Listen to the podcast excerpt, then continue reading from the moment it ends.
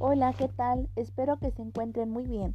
Mi nombre es Laura Elena Rodríguez Rodríguez y vengo a platicarles un poco más de lo que he visto en la materia de modelos educativos.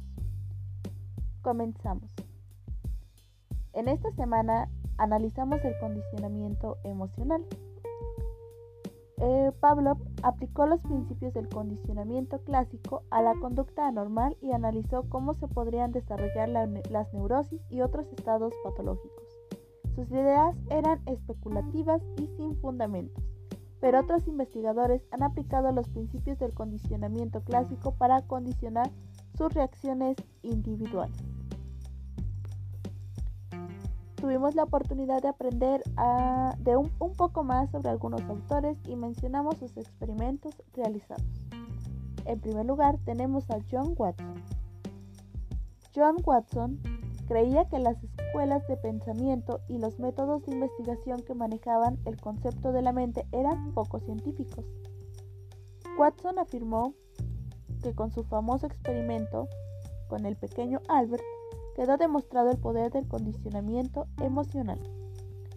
Albert era un bebé de 11 meses de edad que no mostraba miedo ante una rata blanca. Durante el condicionamiento se colocó una barra de acero detrás del niño, la cual fue golpeada con un martillo cuando el pequeño se acercó a la rata. El bebé saltó violentamente y cayó hacia adelante, hundiendo su cara en el colchón. La secuencia se repitió de inmediato. Una semana después, al demostrarle la rata, Albert estiró la mano, pero luego se retiró. El condicionamiento de la semana anterior fue evidente. Las pruebas realizadas durante los siguientes días demostraron que Albert reaccionaba emocionalmente a la presencia de la rata. También se observó que el miedo se generalizó a un conejo, un perro y un abrigo de pieles. Cuando un mes más tarde se volvió a hacer una prueba con la rata, el niño mostró una leve reacción emocional. En segundo lugar tenemos a Edward Thorndike. Eh, él fue un destacado psicólogo estadounidense cuya teoría del aprendizaje denominó en Estados Unidos durante la primera mitad del siglo XX. A diferencia de muchos psicólogos pioneros, él estaba interesado en la educación, en especial la transferencia, las diferencias individuales y la inteligencia. El experimento que él realizó consiste en una situación experimental típica. Colocó un gato en una jaula. El gato puede abrir una compuerta de escape presionando una varilla o jalando una cadena. Después de una serie de respuestas aleatorias, el gato termina escapándose al encontrar la respuesta que abre la compuerta. Luego, se vuelve a colocar al gato en la jaula después de varios ensayos, el gato logrará la meta, la cual es, obviamente, escapar con mayor rapidez y cometerá menos errores antes de responder correctamente. En tercer y último lugar tenemos a Burroughs Frederick Skinner, quien es mejor conocido como Skinner. Él es un psicólogo estadounidense. Según este autor, el reforzamiento aumenta la probabilidad de que se repita la respuesta, mientras que el castigo reduce dicha probabilidad. Skinner, a inicios de la década de 1930, publicó una serie de trabajos con los resultados de estudios de laboratorio realizados con animales, bueno, especialmente con palomas, en los que identificó los diversos componentes del condicionamiento operante. Skinner resumió gran parte de este trabajo pionero en su importante libro La conducta de los organismos.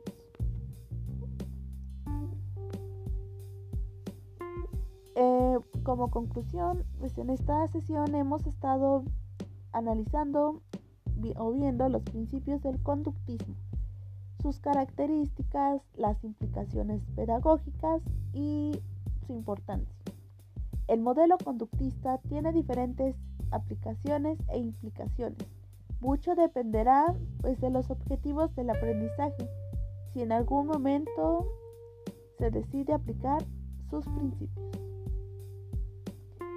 Bueno, pues esto ha sido todo, espero que sea de su agrado. Para mí, de verdad que es un gusto compartirles un poco de lo que podemos aprender en la materia de modelos educativos. Muchas gracias.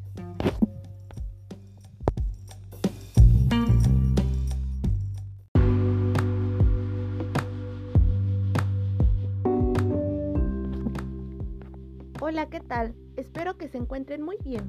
Mi nombre es Laurelena Rodríguez Rodríguez y vengo a platicarles un poco más de lo que he visto en la materia de modelos educativos. Comenzamos. El humanismo. En esta semana comenzamos hablando sobre el humanismo, el cual es un movimiento teoría filosófica que surge en el Renacimiento.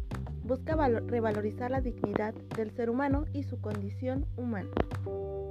Maslow y Rogers son los principales precursores de la teoría humanista.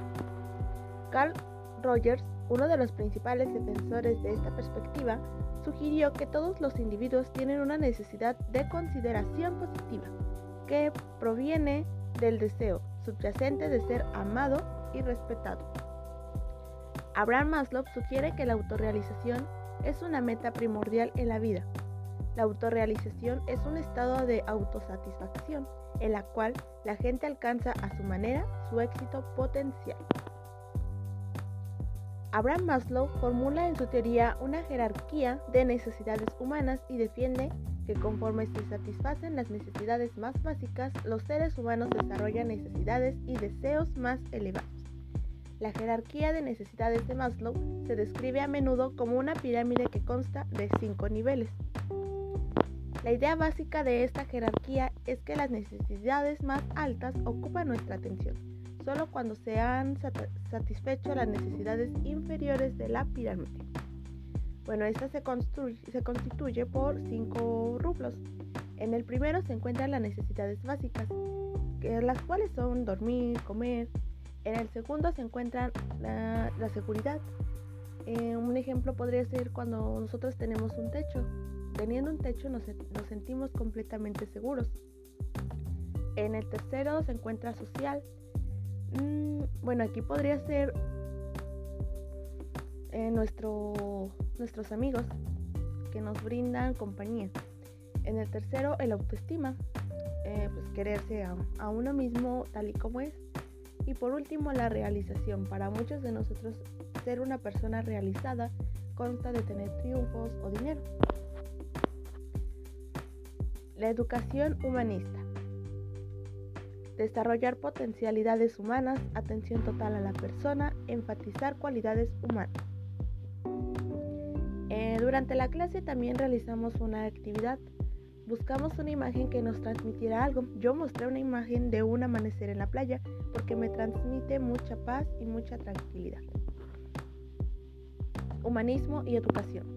Se promueve el desarrollo integral de la persona buscando la autorrealización de cada uno, la concreción de sus necesidades y aspiraciones, para que el docente pueda crear condiciones necesarias como un facilitador del proceso de aprender centrando su metodología en el aprendizaje significativo, vivencial y autoevaluación que posibilita la autocrítica y la autoconfianza. También vimos el papel del alumno Seres con iniciativa individuales, únicos y diferentes de los demás. Tienen potencialidades, poseen afectos, intereses y valores particulares. Son personas totales, no fragmentadas. Trabaja en su autorrealización en todas las esferas de la personalidad, inicia su aprendizaje significativo y soluciona problemas creativamente. Docente en el humanismo. Forma a los alumnos tomando decisiones personales de acuerdo a sus intereses e inquietudes. Docente promueve las experiencias y permite que los alumnos aprendan. El papel del, docente, mm, maestro facilitador, parte de potencialidades y las necesidades individuales. Fomentar el espíritu cooperativo de los alumnos. Crea clima de confianza, respeto, comprensión y apoyo en el aula ser empático, auténtico y genuino. Potencializa la autorrealización de los alumnos. Acepta nuevas formas de enseñanza y rechaza posturas autoritarias y egocéntricas. Ya no es el típico maestro, ¿no? Que pues tomaba una forma para educar a los alumnos muy agresiva, pues ya no es así. Enfoques humanistas, interpretación humanista, enfoque de la motivación que hace hincapié en la libertad, individual, la, elección, la autodeterminación y la búsqueda de crecimiento personal. Bueno, también en la clase aprendimos a leer cifras muy muy elevadas que muchos de nosotros no sabíamos cómo hacerlo o llegábamos hasta los millones y ahora no, ahora ya podemos leer grandes cantidades con una técnica que nuestro docente nos enseñó muy muy buena. Y bueno, pues esto ha sido todo, espero que sea de su agrado. Para mí es un gusto compartirles esto de lo que podemos aprender en la materia de modelos educativos. Muchas gracias y espero que se encuentren muy bien.